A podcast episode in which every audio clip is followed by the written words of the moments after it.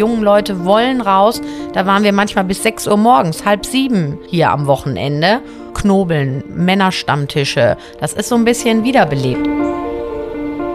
Wir versuchen auf jeden Gast irgendwie einzugehen oder mit jedem möglichst zurechtzukommen. Das ist halt die große Besonderheit zu sagen, ja, man lässt sich auch vielleicht mal auf Gäste ein, die einem nicht so liegen oder sich trotzdem zu unterhalten oder sich darum zu kümmern oder ein bisschen Spaß mitzuhaben, weil viele ja auch vielleicht alleine zu Hause sind und haben niemanden, mit dem sie sich großartig unterhalten können, kommen dann hier rein, weil sie halt mal ein paar Gespräche führen möchten. Und wenn man sie dann einfach stehen lässt und, und äh, kümmert sich nicht drum, dann wäre es unser falscher Job, sondern kümmern wir uns drum und nehmen sie halt mit ins Boot. Das heißt, es wird gelacht, es wird aber auch geweint in der Eule. Auch das gibt Wie es, eigentlich ja. fast in jeder guten Familie. Das Wort Familie kommt immer wieder vor, Richtig, die Eulenfamilie. deswegen sage ich immer die Eulenfamilie, ne? Zu Hause in Essen. Ein Podcast der Sparkasse Essen. Mit Tobias Häusler. Herzlich willkommen, gerade Ihnen, ganz persönlich. Ist eine wunderbare Gelegenheit, mal Dankeschön zu sagen für die Treue, für die Freude, die Sie haben an unserer Podcast-Serie. Damit wir das weitermachen, weitermachen können, brauchen wir auch mal Ihre Hilfe. Ist nichts Schlimmes. Einfach die Serie abonnieren, auch mal eine Folge weiterleiten an eine Freundin, an den Vater, die Tochter, einen Kumpel, der es interessant finden könnte. Unser Konzept ist ganz einfach. Sparkasse, weil es um mehr als Geld geht. Also laden wir einen Menschen ein, selten mal zwei, einmal sogar drei und sprechen darüber, wie er, also dieser Mensch, Essen nach vorne bringt, unsere Heimat. Keine Nostalgie, wie schön das mal war hier, sondern wie schön es heute ist und wo es immer besser werden kann, auch eben mit der Hilfe des Gastes. Aus dem Sport, der Kultur, Politik, Wirtschaft, Ehrenamt, Unterhaltung, heute eine Premiere aus der klassischen Gastronomie. Vielleicht sind wir auch schon so eine Art alteingesessene Kultgaststätte fürs Ohr. Der warme Ofen für eine ganze Stadt wie die Eule in Rüttenscheid. Die Eule schon seit 65 Jahren. Eine Liste mit vielen alten Kneipen, die wir haben, habe ich in den Shownotes für Sie. Und Sie hören gleich raus, wie unfassbar viel Arbeit das ist, wie viel Liebe das braucht und auch wie sehr Stammgäste so eine Kneipe prägen. Wir sitzen heute in der Eule zusammen, Clara Straße, mit dem Wirts-Ehepaar. Und das ist was Besonderes. Ein Ehepaar, das es gemeinsam führt. Jenny und Simon Heidenreich. Zweite Generation schon. So, Jenny, erstmal ankommen. Was isst man hier? Was ist der Klassiker auf der Karte? Der Klassiker auf der Karte ist die Eulenpfanne. Ja? Drei Schweinefilet-Medaillons mit Pfeffersoße, Blattspinat und Bratkartoffelchen. Schauen wir uns hier mal um. Eiche massiv, dunkle Decken, das ist eine, ein Tresen, der den Namen noch verdient, kann man sagen. Wie würden Sie das beschreiben? Ähm, ein gemütliches äh, Lokal aus den 80er Jahren. Mein Papa hat damals 1980 äh, den Laden komplett umbauen lassen. Und ähm, das ist richtig gemütlich mit Fachwerk, mit Balken. Und hier kann man sich wohlfühlen. Wie viele Plätze haben Sie hier? Ich denke mal, zum Sitzen sind es um die 80. Karneval, Rosenmontag, Altweiber passt natürlich auch deutlich mehr rein. Und das macht die Atmosphäre dann auch hier aus, dass man eng nebeneinander steht, zusammensteht und gemütlich zusammen feiert. Und äh, wie groß ist Ihr Team, das dann für die Bewirtung sorgt? Oh, Rosenmontag sind wir mittlerweile zu viert an der Theke, zwei Damen im Service, also zu sechst. Aber die braucht man auch, damit alle zügig verköstigt werden und keiner verdurstet und ähm, ja, alle glücklich sind. An so einem extremen Tag. An so einem extremen Ja, Tag. ja, klar. Und ansonsten? Ansonsten sind wir zu zweit an der Theke und meist zu zweit im Service. Was ist denn Ihr äh, Konzept, Ihre Zielgruppe? Also wer kommt wann, weswegen zu Ihnen? Das Schöne ist, alt und jung hier ist hier zusammen. Wenn zum Beispiel Fußballübertragungen sind, dann ist alt und jung zusammen. Man merkt zum Beispiel frühabends unter der Woche sind viele ältere Gäste oder auch ähm, mittleren Alters, die gerne ihre Speisen zu sich nehmen und ein paar Bierchen trinken und so. Und dann merkt man gerade auch am Wochenende, so ab 22, 23 Uhr, kommen halt unheimlich viele junge Leute, die dann noch mit ein bisschen Party machen wollen hier, wo wir Schlager spielen und ähm, dann wird auch ein bisschen gefeiert. Ab 22 Uhr, 23 Uhr kommen dann noch Leute? Ja, auf jeden Fall. Bei uns wird's immer spät. Ja, bei, Also, bei Ihnen auf jeden Fall. Ja, wie lange stehen Am Sie denn hier? Wochenende, Freitags, Samstags. Vier, Vier, vier fünf. Uhr wird in der Regel immer. Gottes Willen. Ja, die werden, die knobeln auch bis nachts um drei oder spielen Karten und fühlen sich halt wohl, wissen, dass wir lange aufhaben, was in Rüttenscheid halt auch nicht mehr gegeben ist, weil ähm, viele mittlerweile doch früher zumachen. Und da sind wir bis drei, vier Uhr eigentlich immer noch ähm, weit mit vorn. Will man dann nicht mal so, so einen richtigen festgeklebten Gastenschlüssel in die Hand drücken und sagen, macht bitte selbst Licht aus? Ja, das machen wir natürlich auch. Wenn wir merken, es sitzen jetzt noch zwei, drei Leute da, dann bleiben wir nicht bis drei oder vier Uhr hier. Aber in der Regel sind es dann schon immer noch 30, 40, die hier sitzen und es lohnt sich. Und wenn man einmal so ein bisschen mit dabei ist und auch vielleicht selber ein bisschen mitknobelt, dann ähm, ja, macht es ja auch Spaß. Ja, also ich, ich merke schon, wenn ich jetzt sagen würde, ach ja, die Eule, Altherrenkneipe, dann fliege ich hier raus, wenn ich so bezeichne, oder? Ja, das war vielleicht früher mal so, so, so ein Gang und Gäbe zu sagen, in der Kneipe oder in der Gaststätte sind nur ältere Herrschaften vertreten, aber viele, die reinkommen, die es nicht kennen, auch Hotelgäste, die dann schon ein bisschen älter sind, die sagen, ist auch sensationell hier mit den jungen Leuten, das macht Spaß. Ähm, man fühlt sich dann auch wieder ein bisschen jünger und ähm, ja, das ist ein gutes Argument für uns. Miteinander, ne? ist auch ein großer Mix. Wir sprechen in den nächsten 20, 30 Minuten über ähm, ja, ihre Kernkompetenzen, über Gastgeber sein, über die Gastronomie, über, über Karneval, über Fußball, über diese Typen, die man hier in Essen kennt, Frauen wie Männer, die sich vielleicht auch verändert haben. Ich bin sehr gespannt. Zapfen wir an. Mit einem leckeren Stauder. So.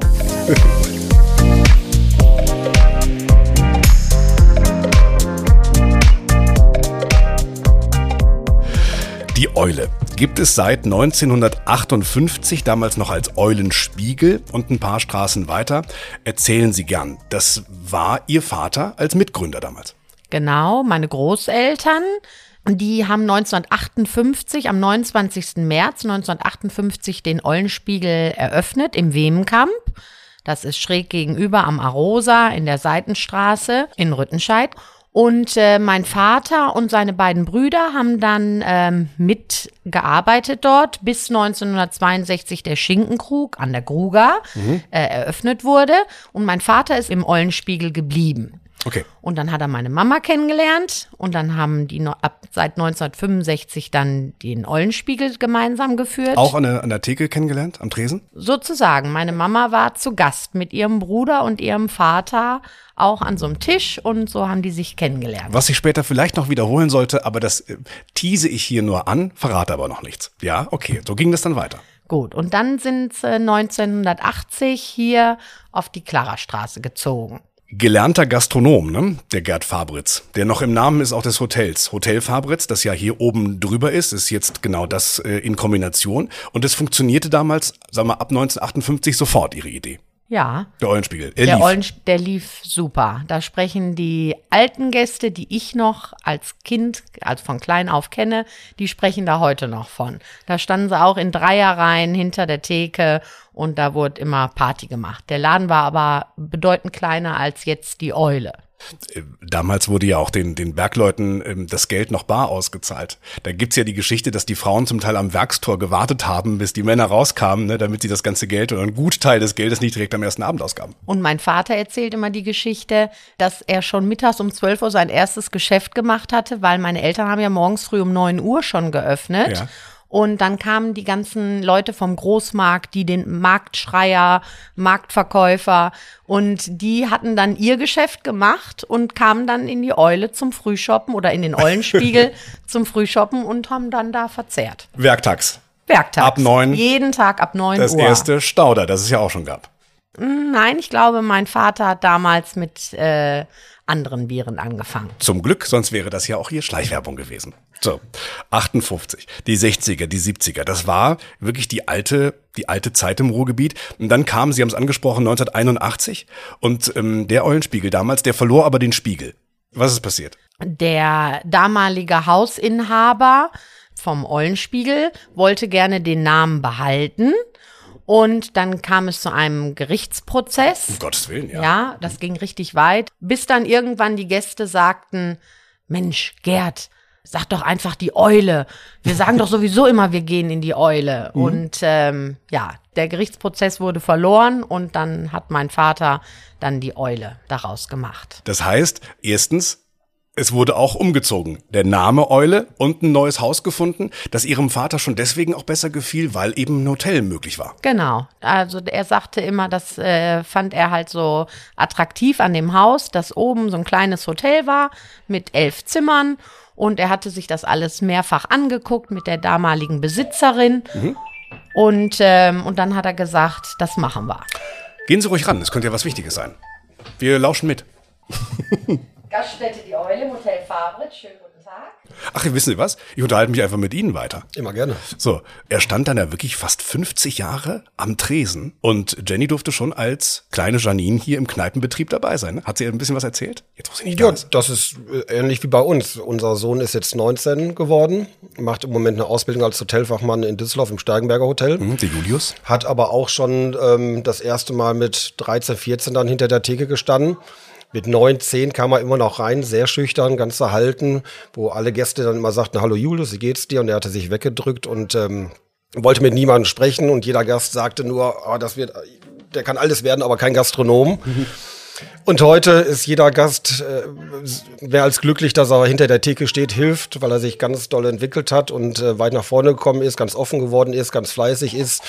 Und ähm, selbst unsere Tochter Charlotte mit neun spült ab und an Samstag schon mal ein paar Gläser und hat da Spaß dran. Was letztendlich mal draus wird, weiß ja niemand. Aber der Anfang ist schon mal gemacht und ähm, ja, so war es mit meiner Frau, bei meinen Schwiegereltern und so ist es mit unseren Kindern bei uns. Ich wollte gerade fragen, wann war es denn für Sie? Willkommen zurück, liebe Jenny. Wann war es für Sie das erste Stauder oder das erste Bier mit elf? Oh, ich habe schon als Kind hinter der Theke gezapft und damals haben die Gäste immer noch gesagt, Kinderarbeit ist verboten. Und äh, mein Papa hat immer gesagt, ach, kann nicht schaden, mach mal schön, ne? und äh, mit 15 habe ich dann ähm, erste Mal auch hier gearbeitet. Und wann Also, am ersten richtig. Bier genippt? Ich stelle mir da wirklich vor, das ist eine, eine Kindheit mit Glas in der Hand. Nein. Nein. Nein, überhaupt nicht. Ich kann mich gar nicht dran erinnern, wann ich das erste Bier irgendwie hier in der Eule getrunken habe. Das nennt man aber Filmriss. Filmriss glaube ich gar nicht so. Nee, ich war gar nicht so ein Biertrinker damals. Ja.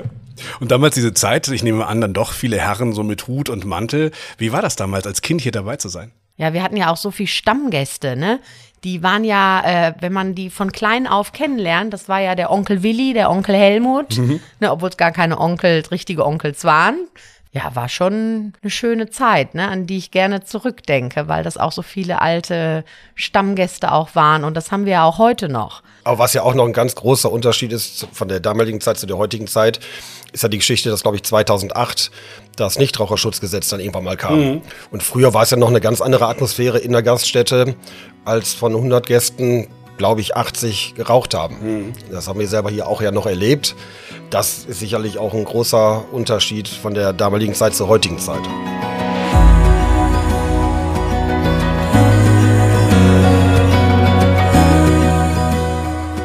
Kommen wir doch mal zu Ihnen beiden. Also wenn man heute Paare fragt, wie die sich kennengelernt haben, dann sagen die ganz klassisch übers Internet. Bei Ihnen war es noch klassischer.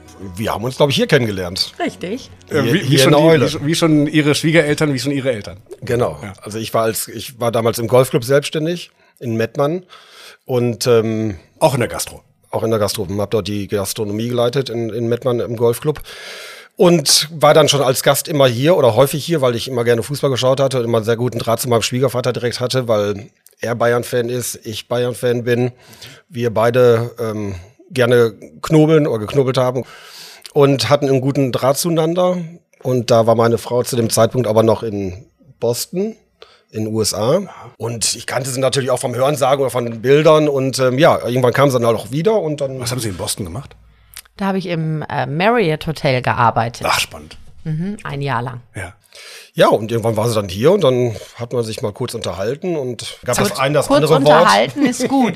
Wir haben ähm, hier viel äh, Späßchen gehabt mit äh, ganz vielen Gästen und haben viel zusammen alle gefeiert und sind dann nach, wenn die Eule zugemacht hat, mein Papa hat immer ein bisschen früher zugemacht als wir heutzutage, dann sind wir auch noch weitergezogen. In Rüttenscheid gab es ja noch, auch noch ein paar andere Lokalitäten, wo man nachts noch schön ausgehen konnte. Dann wurde es wohl Liebe, es wurde geheiratet. Wann war klar, wir machen die Eule zusammen? Wenn, wenn Vater, Schwiegervater Gerd nicht mehr will. Ja, das war eigentlich gar nicht so richtig klar, weil ich im Golfclub da für mich persönlich sehr erfolgreich war und einen sehr guten Draht zu den Gästen hatte. Bis mein Schwiegervater dann irgendwann sagte, Mitte, Anfang, Mitte 2005, glaube ich, ähm, dass es dann langsam doch mal vielleicht Zeit wird, kürzer zu treten, gesundheitlich vom Alter her und von allem, was er in den Jahren ja schon erfolgreich gemacht hatte. Nach fast 50 Jahre, ne? Wirklich ist dann auch 48. irgendwann mal genug. Ja, und dann kam halt 2005 die Überlegung, was wir machen, ob wir den Golfclub zusammen weiterführen oder tatsächlich dann hier reingehen. Und da war es dann schon naheliegend zu sagen, wir machen hier weiter, weil hier halt auch Sonntags Ruhetag ist, Feiertags meist zu ist. Und wenn man dann irgendwann mal eine Familie gründet, ähm, hat man diese Tage für sich oder für die Familie, sind dann zusammen hier reingegangen. Und tun das noch immer? Machen wir ein bisschen Paartherapie. Simon, sagen Sie doch mal, was Ihre Frau besser kann als Sie. Äh, auf jeden Fall, und das werden viele Gäste ähm, bejahen, ist, dass sie ähm, tolle Musik macht, weil ich habe so meine kleine Playlist, die ich immer sehr gerne spiele, wo die Gäste dann immer sagen, oh, jetzt spiel doch nicht schon wieder zum fünften Mal die gleiche CD oder die Lieder. Das macht sie natürlich deutlich besser. Sie knobelt besser als ich. ähm, meine Frau macht das Büro. Ich gehe jeden Tag einkaufen, mache dies, mache jenes an der Theke und teilen uns da sehr gut auf und ähm, ja, sind jetzt seit 19 Jahr, 18, 19 Jahren, glaube ich, sehr, sehr erfolgreich hier drin. Und von daher können wir so vieles nicht falsch gemacht haben. Jenny, geben Sie das doch mal zurück, wenn Sie können. Ich finde, ähm, mein Mann, der kann sehr gut äh, organisieren. Und der ist so ruhig, so. Der hat die äh, Ruhe, während ich manchmal dann auch schon mal äh, bisschen was vergesse oder sage, links, rechts, das muss ich noch machen, das muss ich noch machen. Und dann hat mein Mann immer bewahrt die Ruhe und der kann sehr gut organisieren. Der ähm, knobelt sehr gerne. Sie knobeln gut, er knobelt gern. Habe ich verstanden. Ich glaube, einen Tag hat man ganz schlechte Würfel und den anderen Tag ist wieder besser. Und so vergehen die Tage, was für eine schöne Lebensweisheit übrigens, ähm, so vergehen die Tage. Jahrzehnte in der Eule, zweites Wohnzimmer, sagen manche. Wen trifft man hier? Wer ist so ein klassischer Stammgast? Ich habe gehört, eine Dame sei schon über 80, über 90. Über 90, Ja. unsere Bernie. Die Bernie. Ja. Ja, wird jetzt, 92 oder 93? Ich glaube, 8. Februar nächsten Jahres 93. Wie oft kommt sie? Och ja, mittlerweile vielleicht zweimal die Woche, meist einmal die Woche. Und was isst sie hier? Trinkt sie hier? Trinkt noch im Wässerchen Bitterlem, also mittlerweile alkoholfrei, weil es doch ein bisschen ab und ja, zu. aber schon vorsichtiger geworden. Ja. Aber tatsächlich, um dann nochmal drauf zurückzukommen, knobelt sie immer noch mit. Ja. Man muss ihr zwischendurch mal die Würfel dann ein bisschen zurechtlegen oder sagen, was sie gewürfelt hat. Aber sie ist immer noch dabei und macht so drei, vier Ründchen mit. Und ähm, ja, das ist schon irgendwie was Besonderes, ne, vom Alter her. Und ja. Und, und jeder Mensch, der hier reinkommt, der bringt ja auch Geschichten mit. An welche, f- vielleicht ein, zwei Momente erinnern sich, die besonders waren hier? auf seine Art und Weise ist jeder Abend irgendwie besonders, weil jeder, wie gesagt, eine Geschichte zu erzählen hat. Mal ist sie positiv, mal ist sie negativ. Wenn es nicht so gut läuft, bekommt man es anvertraut und muss darauf reagieren, was nicht immer einfach ist. Wenn es schöne oder lustige Geschichten sind, ist es natürlich für uns auch einfacher. Das eine oder andere nimmt man sicherlich auch schon mal mit nach Hause und spricht darüber, wie es dem Gast geht, wer wieder krank geworden ist und ähm, aber das Gute ist, oder man sollte halt immer drüber schweigen und nicht zu viel verraten, ähm, weil es halt auch viele persönliche Sachen sind. Sie haben ja gesagt, man ist äh, fast mehr Pfarrer als Wirt manchmal. Ja, weil es, wie gesagt, jeden Abend ähm, genügend Geschichten gibt, die man nicht nur bewusst zugetragen bekommt, aber auch teilweise einfach mitbekommt. Das heißt, es wird gelacht, es wird aber auch geweint in der Eule. Auch das gibt Wie es, eigentlich ja. fast in jeder guten Familie. Das Wort Familie kommt immer wieder vor, Richtig, die Eulenfamilie. deswegen sage ich immer die Eulenfamilie, ne? Das äh, sehen auch viele Gäste so, weil wir ja auch immer da sind und wir haben viele Stammgäste. Natürlich haben wir auch viele neue, junge Gäste, gerade nach Corona dazu bekommen. Aber man kommt immer hier rein und man merkt auch schnell, ob man hier rein gehört. So, also, ne, die, man wird dann auch hier gerne aufgenommen. Viele fühlen, auch junge Leute fühlen sich hier sehr wohl. Wann ist man in der Eule genau richtig? Wann, wann fühlt man, dass man hierher gehört? Ja, wenn man sich relativ schnell dann auch rechts oder links unterhält oder ins Gespräch kommt oder mitknobelt oder, oder zusammen über Fußball diskutiert. Wir haben viele Hotelgäste, die dann abends runterkommen und sagen, Mensch, war gestern so ein toller Abend, ich habe da plötzlich rechts und links kennengelernt und, und saßen dann und äh, fühlen sich dann einfach wohl, weil sie mit in, integriert Gemeinschaft. werden, mit aufgenommen werden und ähm, bleiben nicht alleine irgendwie stehen. Das ähm, hört man, glaube ich, über die ganze Stadt Essen immer wieder. Ja. Ja. aber was, was auch noch ganz wichtig ist für uns, nicht nur, dass wir persönlich so gut wie jeden Tag hier sind oder auch mit unseren Kindern als Familie, sondern ähm, unsere Mitarbeiter. die schon seit sehr, sehr langer Zeit auch teilweise hier arbeiten. Die Birgit ist schon über 20 Jahre hier, was glaube ich generell für viele Betriebe was Besonderes ist über so einen Zeitraum hinweg, gerade in der heutigen Zeit. Aber gerade auch in der Gastronomie, wo viele junge Leute oder Mädels, die wir haben, hier arbeiten, aber bedingt durch das Studium oder durch irgendwelche anderen Geschichten nach zwei, drei Jahren wieder weg sind. Und viele waren bis jetzt immer zehn Jahre, zwölf Jahre hier. Und das ähm, nehmen die Gäste auch wahr und mit auf, dass auch das dazugehört, als, als große Familie zu arbeiten. Kontinuität einfach. Was heißt für Sie, Gastgeber zu sein? Was ist das Geheimnis? Worauf kommt es an? Ja, versuchen auf jeden Gast irgendwie einzugehen oder mit jedem möglichst zurechtzukommen, was sicherlich nicht immer funktioniert. Aber das ist halt die große Besonderheit zu sagen, ähm, ja, man lässt sich auch vielleicht mal auf, auf Gäste ein, die einem nicht so liegen oder sich trotzdem zu unterhalten oder sich drum zu kümmern oder bisschen Spaß mitzuhaben, weil viele ja auch vielleicht alleine zu Hause sind und haben niemanden, mit dem sie sich großartig unterhalten können, kommen dann hier rein, weil sie halt mal ein paar Gespräche führen möchten. Und wenn man sie dann einfach stehen lässt und, und äh, kümmert sich nicht drum, dann ist man halt falsch. Beziehungsweise dann wäre es unser falscher Job, sondern kümmern wir uns drum und nehmen sie halt mit ins Boot und ja, Einsamkeit, ja. Haben sich die Essenerinnen und Essener verändert über die Jahrzehnte? Die Leute sind, ich denke mal, die Zeit bringt es auch mit Ja, sich. Der Krieg in, jetzt in Israel, der Krieg in, in, in, ähm, in der Ukraine, Corona vorher. Also uns werden ja schon viele Steine auch in den Weg gelegt, beziehungsweise uns ist das Leben nicht immer einfach gemacht. Und insofern verändert sich sicherlich jeder auch auf seine Art und Weise ein bisschen. Aber ein Fehler ist es nicht, Alt und Kölsch hier auszuschenken. Auf keinen Auf Fall. keinen ich trinke Fall. gerne Kölsch. So, dann reicht's ja schon mal für Sie. Kölsch.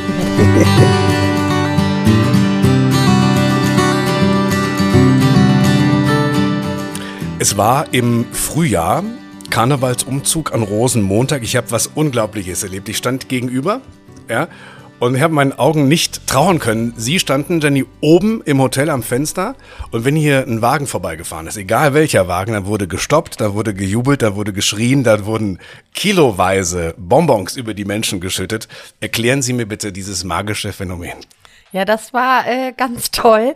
Vom Festkomitee Essener Karneval äh, wurde ich gefragt, ob ich Interesse hätte, ähm, mal Zugsprecherin zu werden. Diese Frage wurde mir gestellt, irgendwann mitten in der Nacht, und ich konnte mich nicht mehr dran erinnern. Und Auch nicht an Ihre Antwort. auch nicht an meine Antwort. Und dann wurde ich angesprochen, doch, doch, du hast doch zugesagt. und dann ähm, habe ich gesagt, okay, dann mache ich das mal. Habe ich mit meinem Mann gesprochen, ob wir das hinbekommen, weil dann fehlt ja einer hinter der Theke und äh, ob ich das denn machen könnte. Ja, sagt mein Mann, mach mal. Und dann bekam ich so, ein, ähm, so eine Kladde und wurde vorher eingewiesen, wurde mir alles erklärt. Da gibt's dann auch so eine Gruppe, die Rosenmontagszugssprecher. Ja, da war ich total aufgeregt und äh, aber ich hatte richtig Spaß. Da durften Sie mit dem, mit dem Megafon oder was, ne, mit dem Mikrofon zumindest hier auf die Straße rufen. Leute Richtig, begrüßen ich und Sie wurden umso größer zurück begrüßt. Denn das müssen wir vielleicht nochmal zwischendurch auflösen. Es gibt eine ganz enge Verbindung zwischen Karneval und Eule. Ja, Ich bin Westfale im Rheinland. Können Sie mir erklären, wie der Karneval in Essen organisiert ist? Ja, organisiert ist er gut. Also wir haben da die besten Leute im, im FEK, die sich drum kümmern. Also es gibt verschiedene Karnevalsvereine. Es gibt, glaube ich, 50 Vereine, Wow, die okay. in Essen ansässig sind. Oder auch bei den Wagen haben wir, glaube ich, 48 Wagen auf dem Rosenmontagszug. Und ähm, mein Schwiegervater hatte früher auch immer schon viele Karnevalisten hier in der Eule, beziehungsweise viele Gäste zum Karnevalsfeiern. Aber nachdem ähm, wir das dann 2006 übernommen hatten, haben wir dann auch Vereine für uns gefunden, die hier ansässig sind, die sich quasi als Hauptquartier hier äh, vorstellen oder die Eule deren Hauptquartier ist. Ja, Sie beherbergen das Prinzenpaar. Ja, wir beherbergen mehr oder weniger die, die Edegirls, das ist der erste Essener Damen-Elverrat. Die Ritter des Frohsinns sind sie äh, sehr eng verbunden mit dem FEK, mit dem Festkomitee Essener Karneval. Und zu der Zeit, wenn das Prinzenpaar unterwegs ist, wohnen sie des Öfteren dann auch hier bei uns in der Eule. Das war die letzten zwei oder drei Jahre so. Dieses Jahr ist es nicht so. Aber ansonsten immer wieder und immer wieder gern und auch wieder andere Vereine, die immer dazustoßen, dazukommen. Ja, und das ist natürlich was Besonderes, wenn viele Jecken mit den Kappen hier in der Eule stehen und gemütlich schunkeln. ich habe als kleines Kind schon, habe ich hier auf der Bank gestanden und da lief ähm, mit dem äh, Pferd auf dem Flur. Ja, ja, ja. Ja, und es war schon immer so, die Gäste haben nachher auf den Bänken gestanden. Hier war immer Halligalli. Und jetzt ist es natürlich noch mal toll, wenn man mit äh, den Karnevalisten, wenn die hier reinmarschieren, auch das Prinzenpaar, und wenn man die dann am Mikrofon begrüßen kann. Also es macht schon richtig Spaß. Es gibt eine weitere seildicke Verbindung, die mir näher liegt, der Fußball. In welcher Form? Also äh, RWE findet hier statt. Und sie übertragen auch sonst alle möglichen Spiele. Ja, weites geht's. Also Rot-Weiß ist natürlich eine große Nummer geworden, gerade in der jetzigen Situation, wo sie Tabellendritter sind. Nur kurz vorm Aufstieg in die zweite, ne? Ja, fast schon Richtung, Richtung Erste. Eben. Ähm, nein, und wir zeigen halt sehr viel Fußball, zeigen immer wieder gerne Fußball, haben viele Gäste ähm, egal ob sie Dortmund-Fan sind, Bayern-Fan sind, Schalke-Fan sind oder auch Gladbach-Fan sind. Das mischt sich sehr gut und, und von daher wird immer viel diskutiert und es ist immer eine tolle Stimmung. Sie haben auch gesagt, das ist schon eine richtige Investition, was man da monatlich zahlen muss für, weiß ich, Magenta und Sky und The Zone etc. Darf ich mal fragen, zumindest so eine grobe Richtung, ist das noch dreistellig? Muss man da vierstellig im Monat bezahlen? Um, um diese das sind schon vier Zahlen mittlerweile. Wow ist ja dann, ne? Magenta haben wir, wir haben Amazon Prime, wir haben Sky, ähm, RTL Plus, RTL The Zone. Plus, The Zone, also wir haben mittlerweile fünf oder sechs Fernbedienungen dort liegen und, und keiner weiß mehr, welche zu wem gehört und wie man überhaupt noch umschaltet. Das ist verrückt geworden. Und dann gibt's doch noch die Specials, die kein Geld kosten. Spargelzeit. Jetzt gibt's Muscheln, habe ich bei Instagram gesehen. Richtig, machen wir immer. Saisonale Küche. Und jetzt kommt die Gänsezeit bald. Die kann man dann vorbestellen. Wir brauchen es nicht zu werblich werden lassen. Aber ich äh, schreibe so ruhig schon mal eine für mich auf. Gut. Gerne, gerne.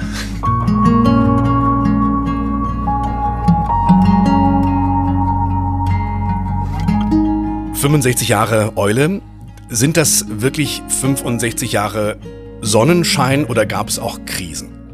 Gut, eine liegt äh, hinter uns jetzt gerade wieder frisch, ne? mit Corona. Also eigentlich ist es immer Sonnenschein, wirklich, weil man also ganz selten hat, dass man hier nicht gerne reingeht. Aber natürlich ist es auch immer mit viel Arbeit verbunden, auch ähm, schon tagsüber und mit dem Hotel und dann die Familie kommt meistens auch mal zu kurz. Corona war natürlich eine sehr große Krise. Dann vorher hatten wir schon das Nichtrauchergesetz. Hat ja auch erstmal so einen Strich hier durch die Rechnung gemacht. Aber am Ende wird alles gut. Sind denn die Menschen, die damals da waren vor Corona, jetzt alle wieder da? Also vielleicht sogar mehr, weil es eine richtige Sehnsucht gibt, wieder rauszugehen? Also weggeblieben ist, glaube ich, niemand. Es sind alle wieder da, weil alle wieder auch raus wollten und jetzt auch wieder Lust haben, Karneval zu feiern, Fußball zu schauen, gesellig miteinander zusammenzustehen, zu sitzen. Aber viele junge Leute sind nach dem ersten Lockdown gekommen zwischen dem ersten und zweiten Lockdown und nach dem zweiten Lockdown, da waren die Diskotheken und die Clubs noch geschlossen und da hat man gemerkt, die jungen Leute wollen raus. Da waren wir manchmal bis sechs Uhr morgens, halb sieben hier am Wochenende. Das war schon äh, Hammerzeit. Und viele junge Leute, die gerne knobeln, Männerstammtische, das ist so ein bisschen wiederbelebt worden. Gilt das für die ganze Gastronomie? Sie haben ja Verbindungen überall hin. Äh, wie geht's der Gastronomie in Essen? Wir hören vom Fachkräftemangel. Jetzt wird diskutiert, ob es wieder zurückgeht zur alten Mehrwertsteuer. Auch ein großes Problem. Wenn ich jetzt lese hier gerade die Gaststätte zu Krone, die gibt's seit mehr als 200 Jahren. Die wird jetzt wohl schließen müssen aus Kostengründen, auch da die Mehrwertsteuer. Wie geht's der Gastro? Ja, wie geht's der Gastro? Dem einen geht's besser, dem anderen geht's schlechter. Das ist einfach leicht gesagt. Man muss halt jeden Tag dafür arbeiten, man muss jeden Tag dafür hier stehen. Deswegen ist einer von uns fast immer da. Wir gehen wie gesagt, tagsüber einkaufen, sind morgen schon im Büro, arbeiten abends bis in die Nacht hinein, was teilweise dann auf unsere Tochter ein bisschen zurückfällt, weil die immer sagt, oh, bin ich wieder alleine zu Hause. Aber um das Ganze aufrecht zu erhalten, die Gäste möchten halt, dass jemand von uns hier ist oder am besten, dass wir beide da sind. Und dafür muss man seinen Einsatz bringen. Und wenn man den bringt, dann geht's einem, glaube ich, auch ganz gut. Man kann auch in der Gastro heute noch Geld verdienen, wenn man den Einsatz halt mit sich bringt. Und die Mehrwertsteuer, es wurde ja gesagt halt, dass sie jetzt erhöht wird wieder. Da muss man dann mal sehen. Ne? Ich meine auch ähm, Mindestlöhne, die auch wieder ab Januar erhöht werden. Wo soll man es herholen? Das muss man dann natürlich auf den Gast, auf die Speisen oder die Getränke draufschlagen, weil irgendwo muss man es ja irgendwo erst einnehmen. Diese Folge endet aber im Sonnenschein, kann man sagen. Gerd Fabritz hat angefangen, an Sie übergeben, Jenny, und wenn alles so kommt wie geplant, dann könnten Sie auch innerhalb der Familie weitermachen und familienintern noch 100 Jahre Eule feiern. Wie haben Sie das geschafft? Es geht um Julius. Ja, das wäre natürlich toll. Ne? Der Sohn, ja, Wenn möchte weitermachen. Unser Sohn hat da richtig Spaß dran. Der ähm, kommt auch sehr gut bei den jungen Leuten an. Natürlich auch bei den Alten, die mögen ihn auch total gerne. Und es wäre schon schön, wenn er das natürlich machen würde wenn es klappt, ist toll. Das war bei meinem Vater genauso. Der hat gesagt, wenn du das möchtest, Gastronomie, dann unterstütze ich dich. Und das werden wir auch tun, auf jeden Fall. Hat er denn schon, sagen wir mal, Vorschläge? Gibt es schon den ersten Generationenkonflikt? Ideen, wo Sie sagen, solange du deine Hände an meinem Zapfhahn hast, gibt's hier keine vegane Schnitzel, mein Lieber? Ja, die wird es hier bestimmt, solange wir zumindest hier sind, nicht geben. Nein, er hat natürlich so ab und an seine Ideen. Wir waren vor drei, vier Wochen noch ähm, ein paar Tage in Südtirol. Da hat er dann den Dienst so ein bisschen geändert, hat das eine oder andere Papier mal anders geschrieben, als wir es immer gemacht haben. Und da merkt man schon, dass er auch so ein paar Ideen hat. Man darf nicht vergessen, er hatte vor drei Monaten erst seine Ausbildung angefangen und ist jetzt sicherlich noch nicht so weit, um den, ähm, das Geschäft hier umzustrukturieren. Ich, ich sehe einen Blick, das sagen Sie ihm auch so genauso, ne? Ja, wir Mach verstehen uns. wir, mach du mal deine Wir Ausbildung. verstehen uns sehr gut und das, ähm, das klappt alles. Und er soll seine Ausbildung machen. Man weiß, die Ausbildung geht drei Jahre. Wen Länder in der Ausbildung kennen, wo führt der Weg hin? Vielleicht ins Ausland, vielleicht im Inland, ein anderer, eine andere Stadt, was auch wichtig sein kann, könnte. Und wenn er tatsächlich sagt, in drei, in drei Jahren oder zweieinhalb Jahren, ich möchte unbedingt hier in die Eule, dann ist der Weg sicherlich frei. Und wenn er sagt, ich gehe nach, weiß ich nicht wohin, dann ist das auch vollkommen in Ordnung. Sie haben ja noch Charlotte, die dann nicht mehr allein zu Hause wäre, sondern hier einen Platz hätte. Richtig. So, zum Abschluss, letzte Frage. Sie bekommen jetzt von der Sparkasse Essen, das machen wir immer wieder, so eine 30 Sekunden große Plakatwand. Ihr Aufruf, warum lohnt es sich, den Abend nicht im eigenen Wohnzimmer zu verbringen, sondern im zweiten Wohnzimmer? Nicht nur hier in der Eule, sondern überhaupt in einer Kneipe in der Stadt. Es darf ruhig emotional werden. Ja, weil es einfach darum geht, ähm, nicht alleine auf der Couch zu sitzen oder sich alleine aufzuhalten, sondern gesellig zu sein, an der Theke zu stehen, sich zu unterhalten, äh, zu diskutieren, vielleicht die eine oder andere Geschichte zu erzählen, die, die einem berührt und ähm, eine Kleinigkeit zu essen, was zu trinken, Fußball zu gucken und, und Spaß zu haben. Man wird in die Eulenfamilie aufgenommen und es kann sogar passieren, weil das ist schon vielen Gästen passiert, man findet hier den Partner fürs Leben. Das ist nicht nur Simon und mir passiert, sondern auch vielen Gästen, die sich an der Theke, am Tisch irgendwo kennengelernt haben, ins Gespräch kamen und deren Ehen heute noch halten. Liebe Jenny, lieber Simon Heidenreich, auf einen guten Sessionsstart jetzt. Was ruft man? Essen, Hello. Eule, Hello. Karneval, Hello. Herzlichen Dank. Vielen Dank. Vielen Dank. Ja, super. Ja, nebenan die Gärtnerei, rein vegetarisch. Die Straße runter hat Nelson Müller seinen Stern am Stern und mittendrin die Eule, die natürlich nur ein Beispiel ist für viele, viele kleine Kneipen mit viel Geschichte. Damit es aber nicht weniger werden, da trinken wir doch bitte unser Bier, unsere Apfelschorle mal wieder nebenan. Ich habe Ihnen eine Liste mit Kneipen hier in Essen in die Shownotes gestellt, damit Sie nicht durstig durch die Straßen irren müssen. Wir hören uns im Dezember wieder zur traditionellen eingeschneiten Weihnachtsfolge und in der Zwischenzeit leiten Sie diese Folge gern weiter. An alle, die zweite warme Wohnzimmer lieben. Hier in unserer schönen Stadt. Das war Zuhause in Essen. Ein Podcast der Sparkasse Essen. Die neue Folge. Jeden zweiten Dienstag im Monat.